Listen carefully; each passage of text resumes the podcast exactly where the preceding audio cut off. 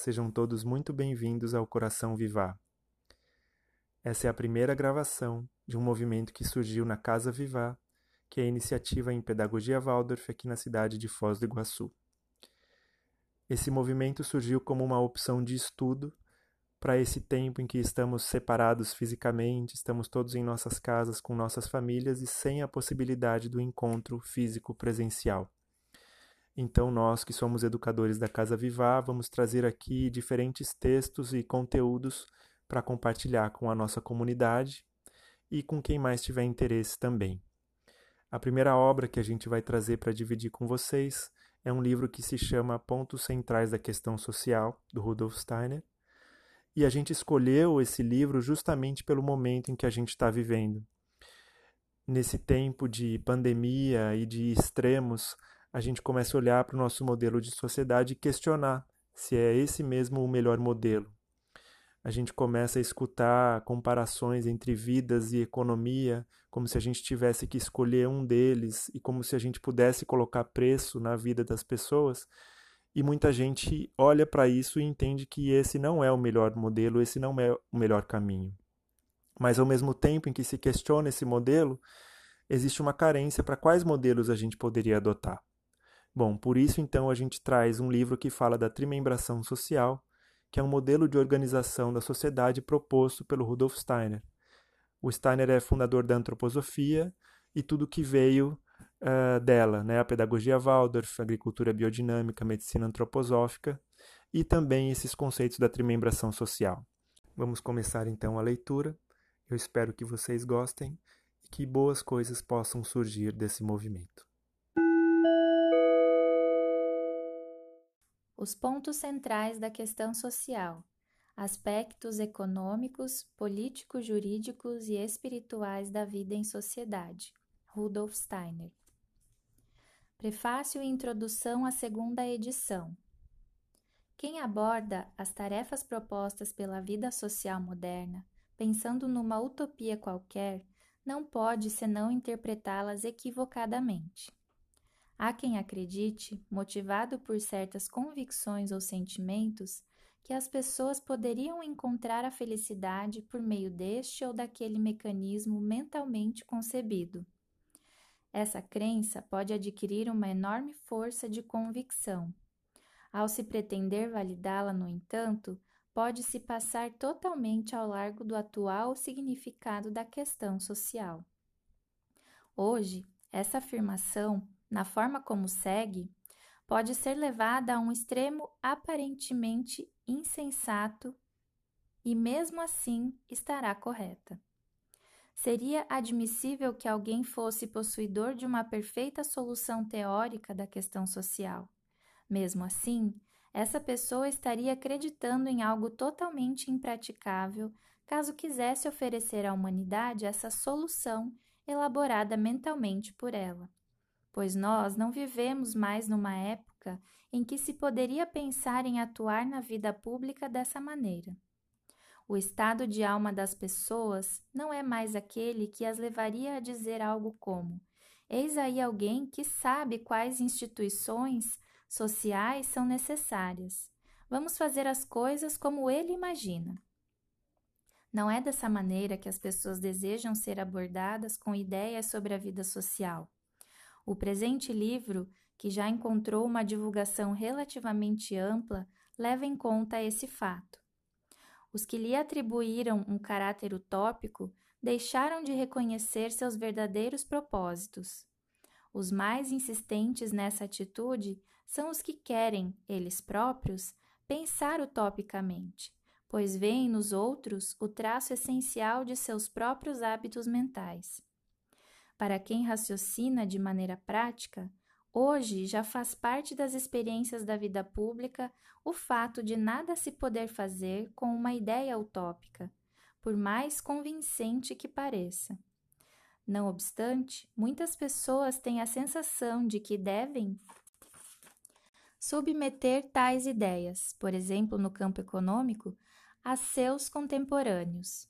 Elas deveriam se convencer de que estão falando em vão. Seus contemporâneos nada podem fazer com o que elas sugerem.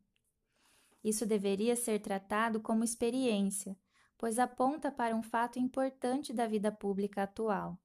Trata-se do alheamento do que se pensa em relação ao que, por exemplo, a realidade econômica exige. Ora, acaso se pode esperar dominar a situação caótica da vida pública abordando-a com um pensar alienado? Essa pergunta certamente pode não agradar, pois induz a pessoa a admitir que raciocina em termos alheios à vida. No entanto, sem admiti-lo, ela também ficará distante da questão social, pois só tratando essa questão como um grave assunto de toda a civilização atual é que será possível obter clareza sobre as necessidades da vida social. É para a configuração da vida espiritual cultural moderna que essa questão aponta. A humanidade mais recente desenvolveu uma vida espiritual cultural altamente dependente de instituições estatais e de forças econômicas. Ainda criança, o ser humano é acolhido na educação e no ensino do Estado. Ela só pode ser educada em conformidade com o que permitem as condições econômicas do meio em que cresce. Pode-se facilmente acreditar que essa situação conduza a uma boa adaptação do homem às condições de vida da atualidade, pois o Estado teria a possibilidade de estruturar as instituições do setor educacional e pedagógico, e com isso, uma parte essencial da vida espiritual cultural pública, de forma a servir da melhor maneira possível a comunidade humana. Com a mesma facilidade, pode-se crer que o homem se tornará o melhor membro possível da comunidade se for educado segundo as possibilidades econômicas de seu ambiente, e se por tal educação for colocado no lugar que essas possibilidades econômicas indicam. Esse livro deve cumprir a tarefa, atualmente pouco apreciada, de mostrar que a caotização de nossa vida pública resulta da dependência da vida espiritual cultural em relação ao Estado e à economia. Cabe-lhe também mostrar que a libertação da vida espiritual cultural, quanto a essa dependência, constitui uma das partes da tão premente questão social. Com isso, o presente livro se volta contra enganos amplamente difundidos. A estatização do ensino é vista há muito tempo como algo benéfico para o progresso da humanidade. E os pensadores socialistas dificilmente poderiam imaginar algo que não fosse a sociedade educando o indivíduo para seu serviço e conforme seus critérios. Ninguém quer se acomodar facilmente ao que hoje é imprescindível nesse âmbito, ao fato de que, no desenvolvimento histórico da humanidade, mais tarde pôde converter-se em erro o que é correto numa época anterior. Para o surgimento das relações humanas modernas, foi necessário afastar o sistema pedagógico e, com isso, toda a vida espiritual cultural pública dos círculos que os mantinham em seu poder na Idade Média, confiando-os agora ao Estado. A manutenção continuada dessas condições, no entanto, é um grave erro social. É isso que a primeira parte desse livro quer mostrar. No interior da estrutura estatal, a vida espiritual cresceu para a liberdade. Ela não poderá viver adequadamente nessa liberdade se não lhe for concedida a plena autogestão. Pelo caráter que assumiu, a vida espiritual cultural demanda participar do organismo social como um membro plenamente autônomo. O sistema pedagógico educacional, berço de toda a vida espiritual e cultural, precisa ser gerido pelos que educam e ensinam. Essa gestão não deve sofrer nenhum tipo de ingerência daquilo que atua no âmbito estatal ou econômico. Todo educador deve dedicar ao ensino apenas o tempo que ainda lhe permita ser um administrador em seu campo de atuação Portanto, ele cuidará da administração da mesma forma como cuida da educação e do ensino. Ninguém fará prescrições se não estiver, ao mesmo tempo, pessoalmente ativo no ensino e na educação. Nenhum parlamento, nenhuma pessoa que no passado talvez tenha ensinado e que não mais o faz, terão aqui voz ativa. As experiências diretamente adquiridas em aula fluirão também para a administração. E é natural que, dentro de uma instituição assim, a objetividade e a eficiência profissional alcancem a maior eficácia possível.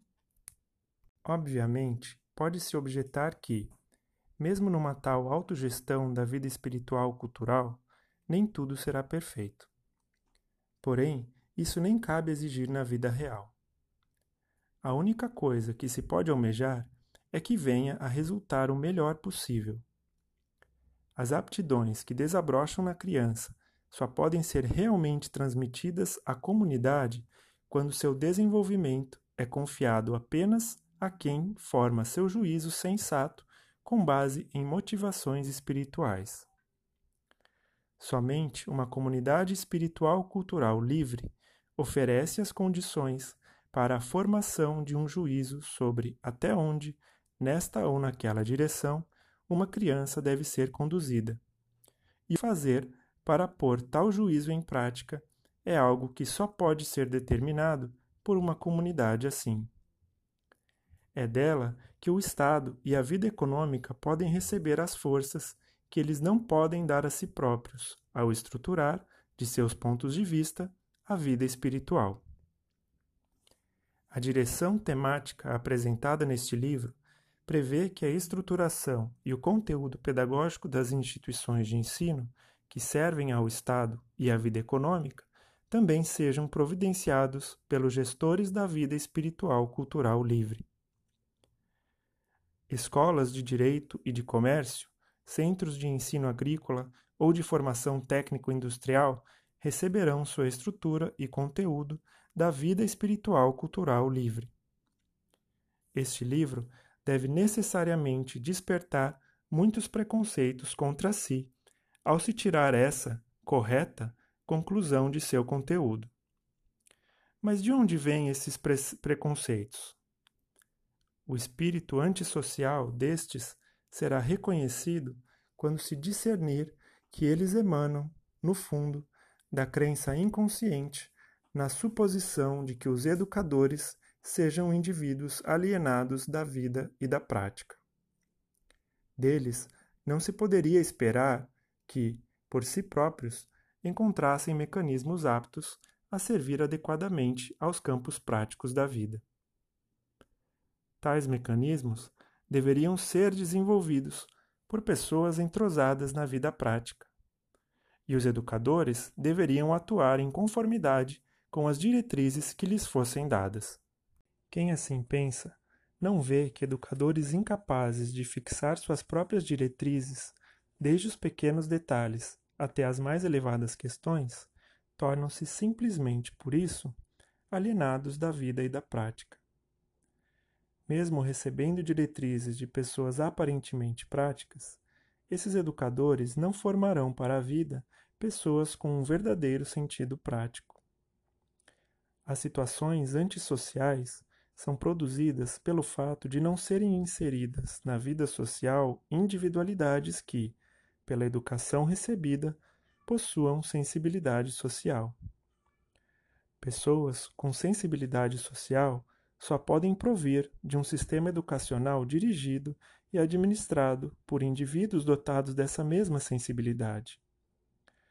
Nunca se compreenderá a questão social caso não se trate a questão educacional e espiritual como uma de suas partes essenciais. Não se cria o elemento antissocial apenas por meio de instituições econômicas, mas também pelo fato de as pessoas exercerem um comportamento antissocial dentro delas. E é antissocial deixar que os jovens sejam educados e ensinados por pessoas que se tornam alienadas da vida por receberem de fora a direção e o conteúdo de suas ações. O Estado cria faculdade de direito e exige que ensinem uma jurisprudência que ele, de acordo com seus pontos de vista, registrou em sua constituição e administração. Institutos oriundos de uma vida espiritual cultural inteiramente livre buscarão o conteúdo da jurisprudência nessa própria vida espiritual cultural. O Estado terá de aguardar pelo que lhe será entregue por essa vida espiritual cultural livre. Ele será fecundado pelas ideias vivas que só podem brotar de uma vida espiritual desse tipo. No âmbito dessa vida espiritual cultural, porém, estarão as pessoas que se integram, conforme seus próprios critérios, na prática da vida. Não pode tornar-se prática de vida o que provém de instituições pedagógicas criadas por meras pessoas práticas, onde o ensino é confiado a indivíduos alienados da vida, e sim apenas o que provém de educadores que, com base em seus próprios pontos de vista, compreendem a vida prática.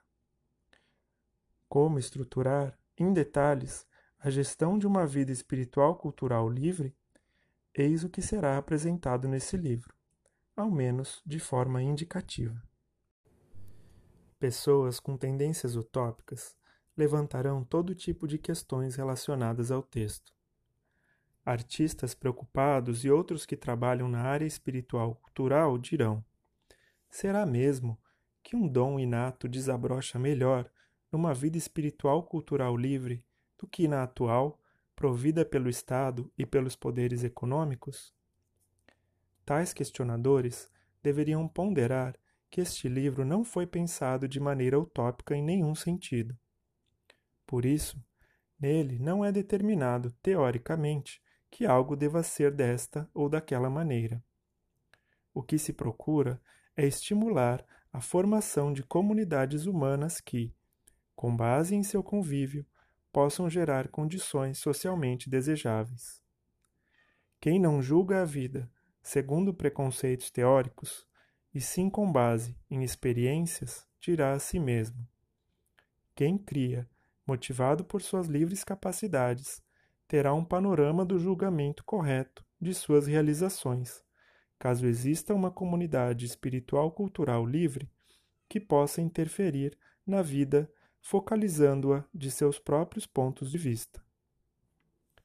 A questão social não é algo surgido na vida humana nesta época e que agora possa ser resolvida por algumas pessoas ou por parlamentos e ficar definitivamente solucionada. Ela é parte integrante de toda a nova vida civilizada e, uma vez surgida, permanecerá para cada momento da evolução histórica universal, terá de ser novamente solucionada, pois com a época mais recente, a vida humana entrou num estado que produz sempre, de novo, do elemento social instituído, o antissocial. Este deve ser sempre superado novamente. Assim como um organismo volta sempre de novo ao estado de fome algum tempo depois de saciado, assim também o organismo social passa da ordem à desordem em suas condições. E assim como não existe um alimento que sacie para sempre, tampouco existe o remédio universal para ordenar as condições sociais.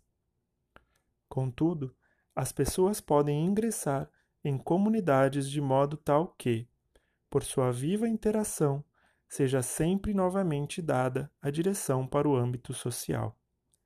Uma comunidade desse tipo é um membro espiritual cultural autogerido do organismo social.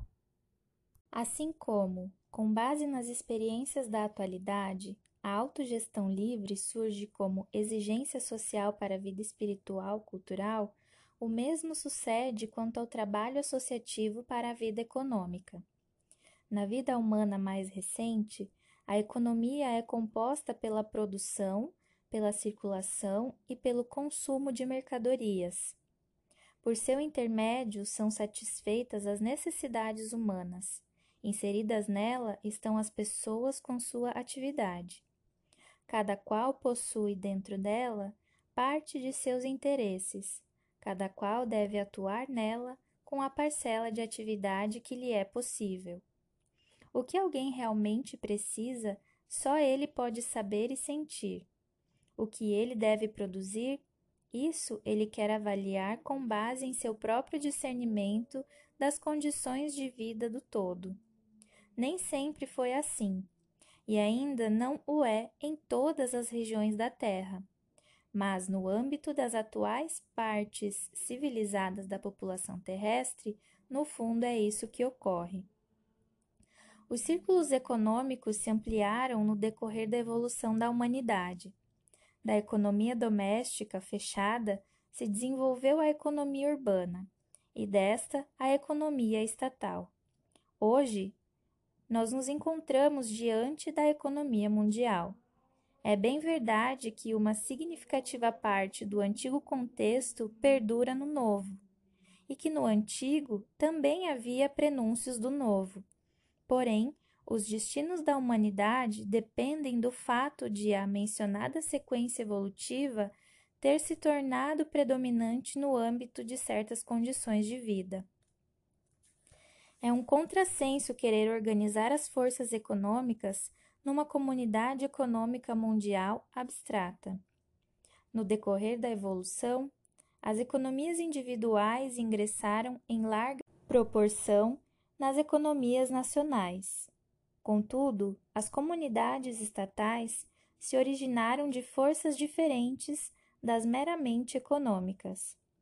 Foi a pretensão de transformá-las em comunidades econômicas que provocou o caos social dos tempos mais recentes.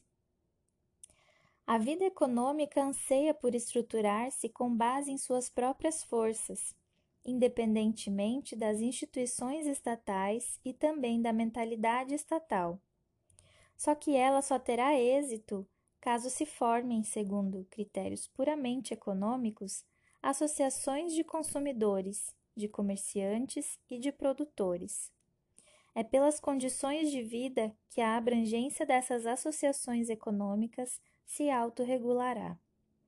Associações muito pequenas seriam excessivamente onerosas, e as muito grandes dificultariam uma visão abrangente do panorama econômico.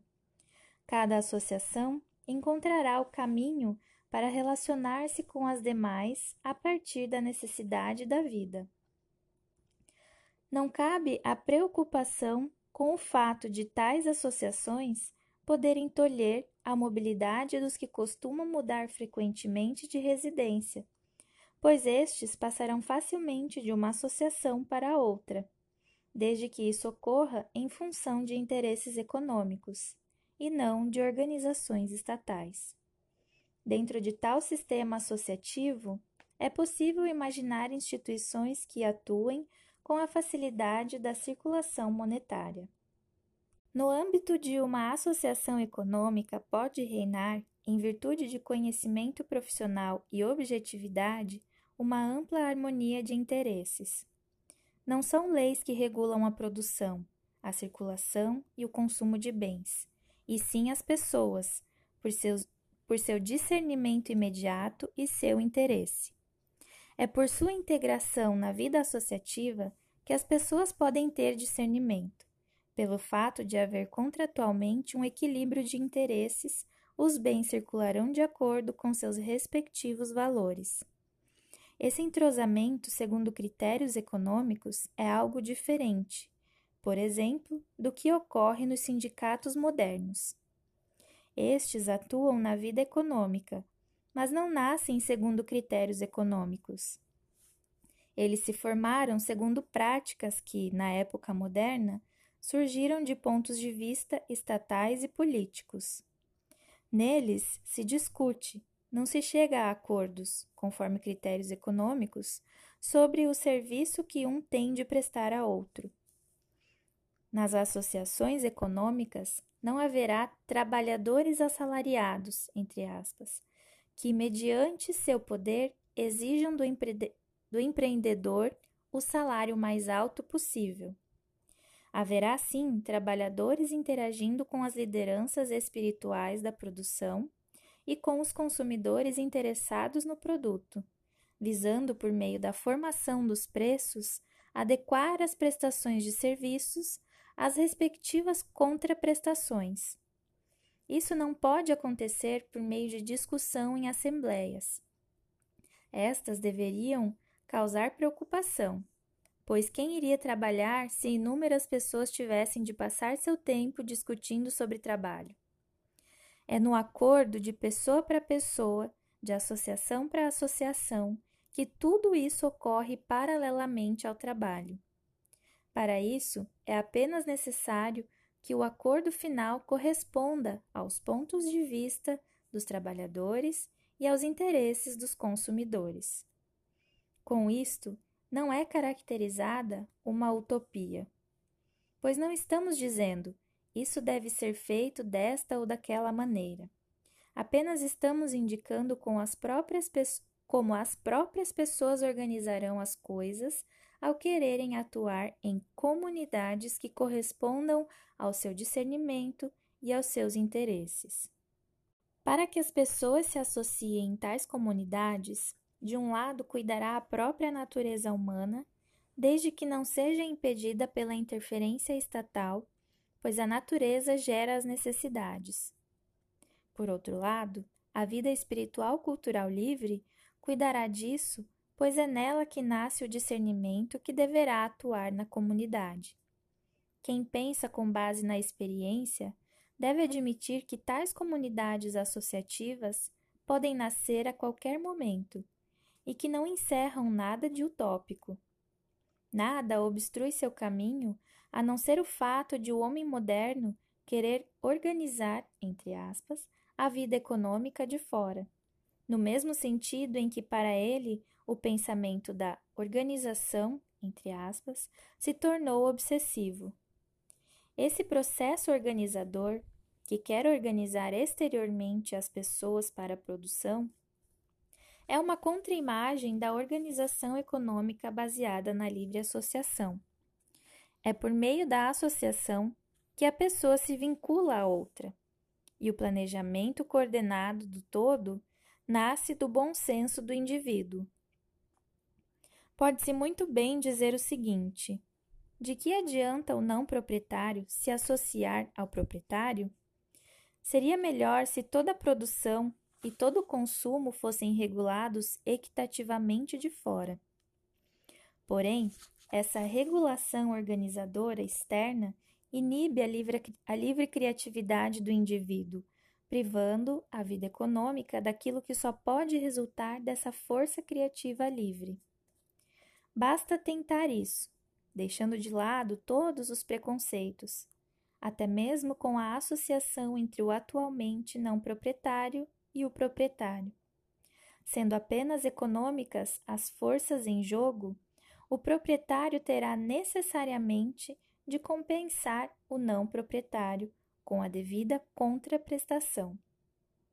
Hoje em dia, não se fala sobre esses assuntos com base nos instintos ligados à vida, oriundos da experiência, e sim com base em disposições anímicas que se desenvolveram não de interesses econômicos, mas de interesses de classe ou outros.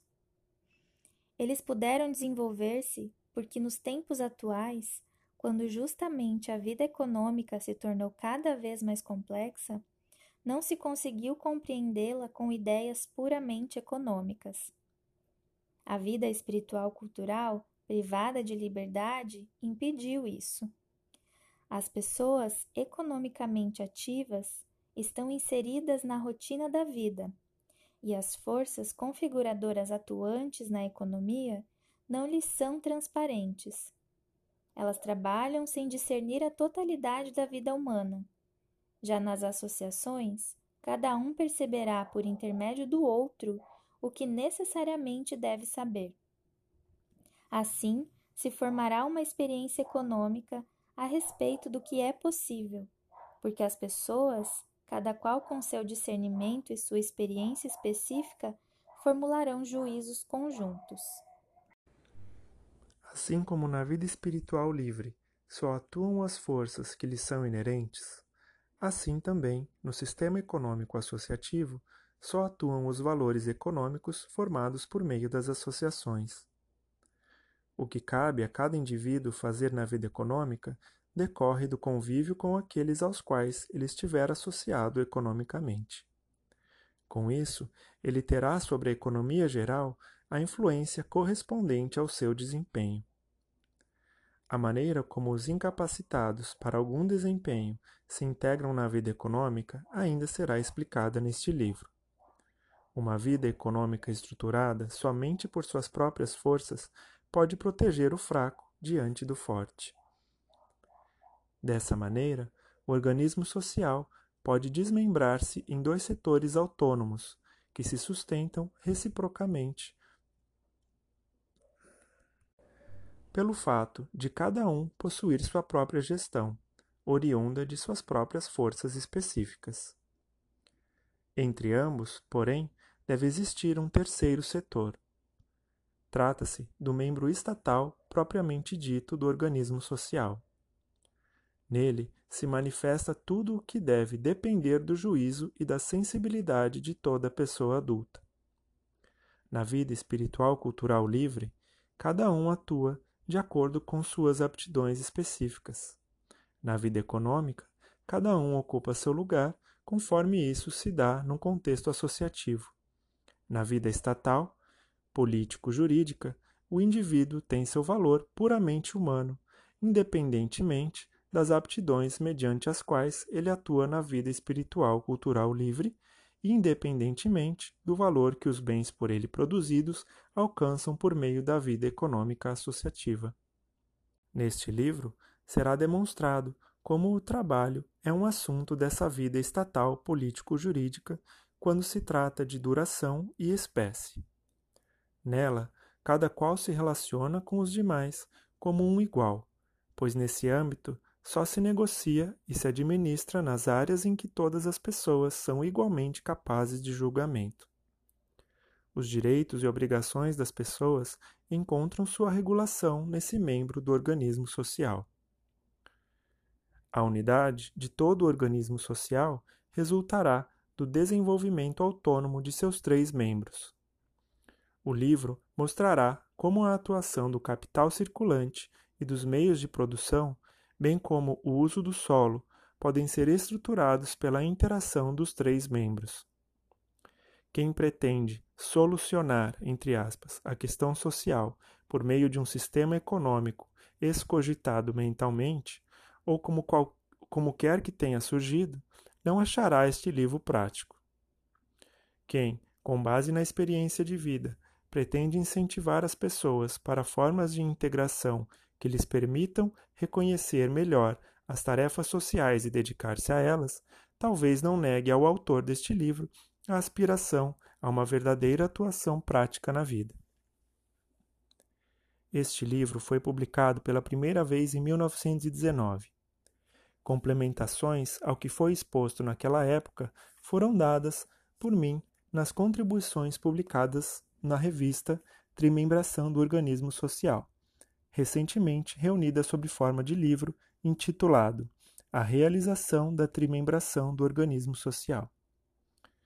Será possível constatar que, em ambos os livros, fala-se menos das metas, entre aspas, do movimento social e muito mais dos caminhos que deveriam ser trilhados na vida social. Quem pensa com base na prática da vida sabe que metas especificamente individuais podem apresentar-se sob diferentes aspectos. Só quem vive em pensamentos abstratos é que tudo parece ter contornos evidentes. Em geral, essa pessoa desvaloriza o que é prático na vida, porque não acha definido, claro, suficiente. Muitos do que se consideram pessoas práticas e experientes são justamente esses abstracionistas. Eles não consideram que a vida pode assumir as mais variadas configurações. A vida é um elemento fluido. E quem quer acompanhá-la deve adaptar-se, também em seus pensamentos e sentimentos, a essa condição fundamental fluida. As tarefas sociais só poderão ser compreendidas com esse tipo de atividade pensante. Foi da observação da vida que as ideias expostas nesse livro foram conquistadas, e é também com base nela que gostariam de ser compreendidas. Considerações sobre o propósito deste livro. A vida social contemporânea propõe tarefas sérias e abrangentes. O advento de reivindicações por novos ajustes nessa vida social mostra que, para o cumprimento dessas tarefas, é preciso procurar caminhos até hoje não cogitados. Talvez hoje já mereça atenção, apoiado pelos fatos da atualidade, aquele que, com base em sua experiência de vida, se vê obrigado a assumir a opinião de que o fato de não se pensar em necessários novos caminhos resultou no caos social. É nessa opinião que se fundamentam as considerações desse livro. Elas desejam abordar o que deveria acontecer para as reivindicações de uma grande parte da humanidade serem encaminhadas na direção de um querer social consciente de seus objetivos. A formação desse querer não deveria depender do agrado ou desagrado de alguns quanto a essas reivindicações. Elas existem e deve-se contar com elas como fatos da vida social. Que possam considerar isso aqueles cuja posição social os leva a achar que o autor deste livro, em suas explanações, fala das reivindicações proletárias de uma maneira que não lhes agrada, pois, segundo eles, essas reivindicações são apontadas de maneira muito unilateral como algo a ser levado em conta pelo querer social. O autor, no entanto, pretende falar com base na plena realidade da vida contemporânea, na medida em que isso lhe seja possível de acordo com seu conhecimento a respeito. Diante de seus olhos estão as desastrosas consequências que necessariamente surgem quando, por um lado, não existe disposição para ver fatos provocados, afinal, pela humanidade mais recente. E quando, por outro lado, tampouco se quer saber nada a respeito de um querer social que conta com esses fatos. Menos satisfeitas com os argumentos do autor, também estarão a priori certas personalidades que se consideram experientes na vida, segundo o modo como hoje se interpreta a ideia de experiência de vida, entre aspas, sob a influência de certos hábitos que que se tornaram diletos. Elas acharão que esse livro não foi escrito por uma pessoa com experiência de vida. O autor acredita serem justamente essas as pessoas a que deverão reaprender radicalmente. Pois a experiência de vida, entre aspas, das mesmas lhe parece aquela que, em virtude dos fatos forçosamente enfrentados pela humanidade atual, provou ser um engano, o engano que, com uma abrangência imensurável, levou a fatalidades. Elas terão de reconhecer ser preciso admitir a praticidade de certas medidas que lhes parecem idealismo desvairado. Poderão julgar fracassados os pontos de partida desse livro pelo fato de, em suas primeiras partes, se falar mais sobre a vida espiritual do que sobre a vida econômica da humanidade mais recente.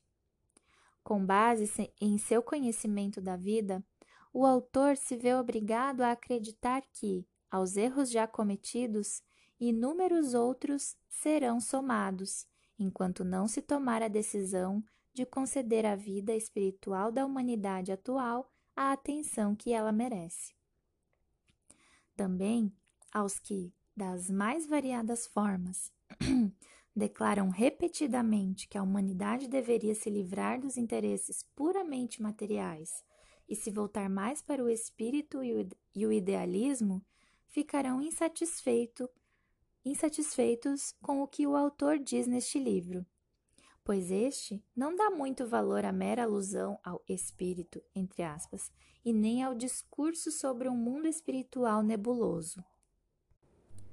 Ele pode reconhecer somente a espiritualidade que se torna o próprio conteúdo de vida da pessoa. Este se mostra eficaz tanto na realização de tarefas práticas da vida, quanto na formação de uma concepção da vida e do mundo que satisfaça as necessidades anímicas. Não se trata de saber ou acreditar saber a respeito de uma espiritualidade, e sim do fato de essa ser uma espiritualidade que também se manifesta na compreensão da realidade prática da vida. Essa espiritualidade não acompanha a realidade da vida como uma mera corrente paralela reservada ao ser anímico interior. Assim sendo, as exposições deste livro podem parecer pouco espirituais aos espiritualistas, entre aspas, e alheias à vida dos práticos, entre aspas também. O autor é da opinião de que, justamente por isso, poderá à sua maneira servir a vida contemporânea, pois não compactua com a alienação de muitos que hoje em dia se consideram experientes e nem vê justificativa para se falar sobre o espírito, entre aspas, criando ilusões feitas de palavras. Neste livro, a questão social é tratada como uma questão econômica, político-jurídica e espiritual. O autor acredita reconhecer como é das reivindicações da vida econômica, político-jurídica e espiritual que surge o verdadeiro caráter, entre aspas, dessa questão social. É somente desse conhecimento de causa que podem advir os impulsos para uma configuração saudável dessas três áreas dentro da ordem social. Em épocas mais antigas do desenvolvimento da humanidade, os instintos humanos se encarregavam de estruturar essas três áreas, articulando-as de acordo com a natureza humana daquela época. No presente desta evolução, estamos diante da necessidade de almejar essa articulação por meio de um querer social consciente. Nos países a serem considerados quanto a esse querer, constata-se na transição das antigas épocas para a atualidade uma interação entre os instintos antigos e a nova consciência social, que não corresponde mais às reivindicações da humanidade atual. Os antigos instintos continuam presentes em muita coisa do que hoje se considera um pensar social conscientemente objetivo. Isso enfraquece o pensar diante dos fatos prementes. Um esforço bem maior do que muitos imaginam é necessário ser feito pelo homem da atualidade para reavivar o que está sem vida. Somente quem desenvolver boa vontade para considerar o que foi dito acima, assim pensa o autor, poderá reconhecer a forma como a vida econômica, a político-jurídica e a espiritual devem estruturar-se para corresponder às atuais exigências de uma vida social sadia, feitas pela própria época moderna. Por meio desse livro, o autor deseja submeter ao juízo da atualidade o que, o que acredita dever dizer sobre essa necessária estruturação do organismo social. Um estímulo para um caminho em direção às metas sociais que correspondam à realidade e às necessidades da vida atual. Eis o que ele gostaria de dar, pois acredita que apenas um esforço como esse poderá transcender elucubrações ilusórias e utopismos no campo do querer social. A quem ainda assim encontrar algo de utópico neste livro, o autor solicita que considere o quanto atualmente pessoas com algumas ideias sobre um possível desenvolvimento das condições sociais se afastam da vida real, incorrendo em elucubrações ilusórias. É por isso que se considera o que foi desenvolvido com base na realidade e na experiência de vida, da maneira como se pretendeu expor neste livro como utopia. Alguns verão nessas exposições algo de abstrato, entre aspas, pois para eles só é concreto, entre aspas, o que estão acostumados a pensar, e abstrato também lhes será o concreto, caso não estejam habituados a pensar nele. Que a princípio mentalidades submetidas a programas partidários ficarão insatisfeitas, isso o autor sabe.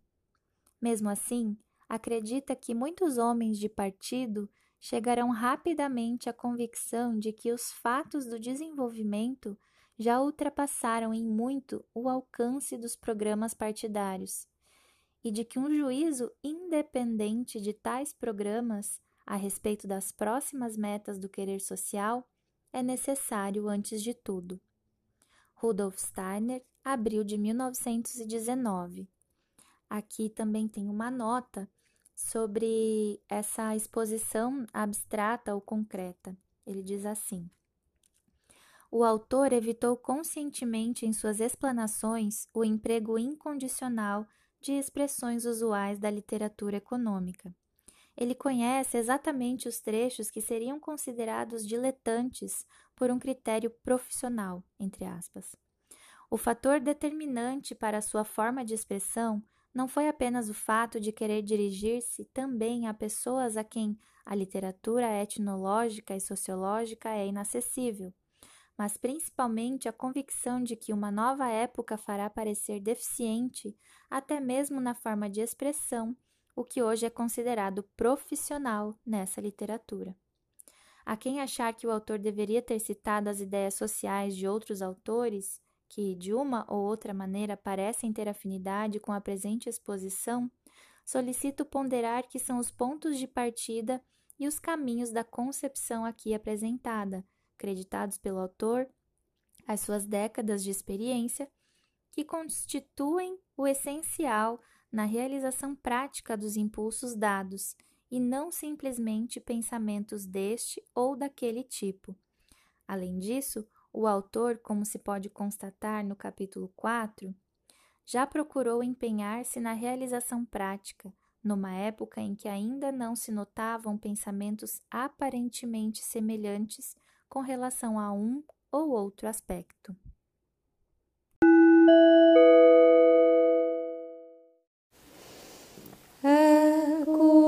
Silêncios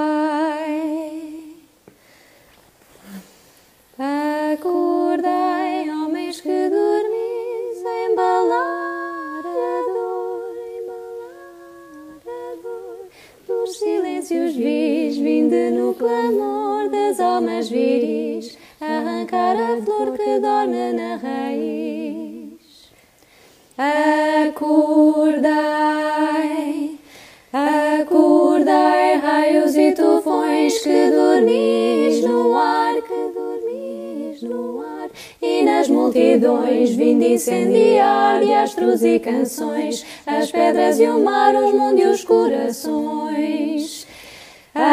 Acordai,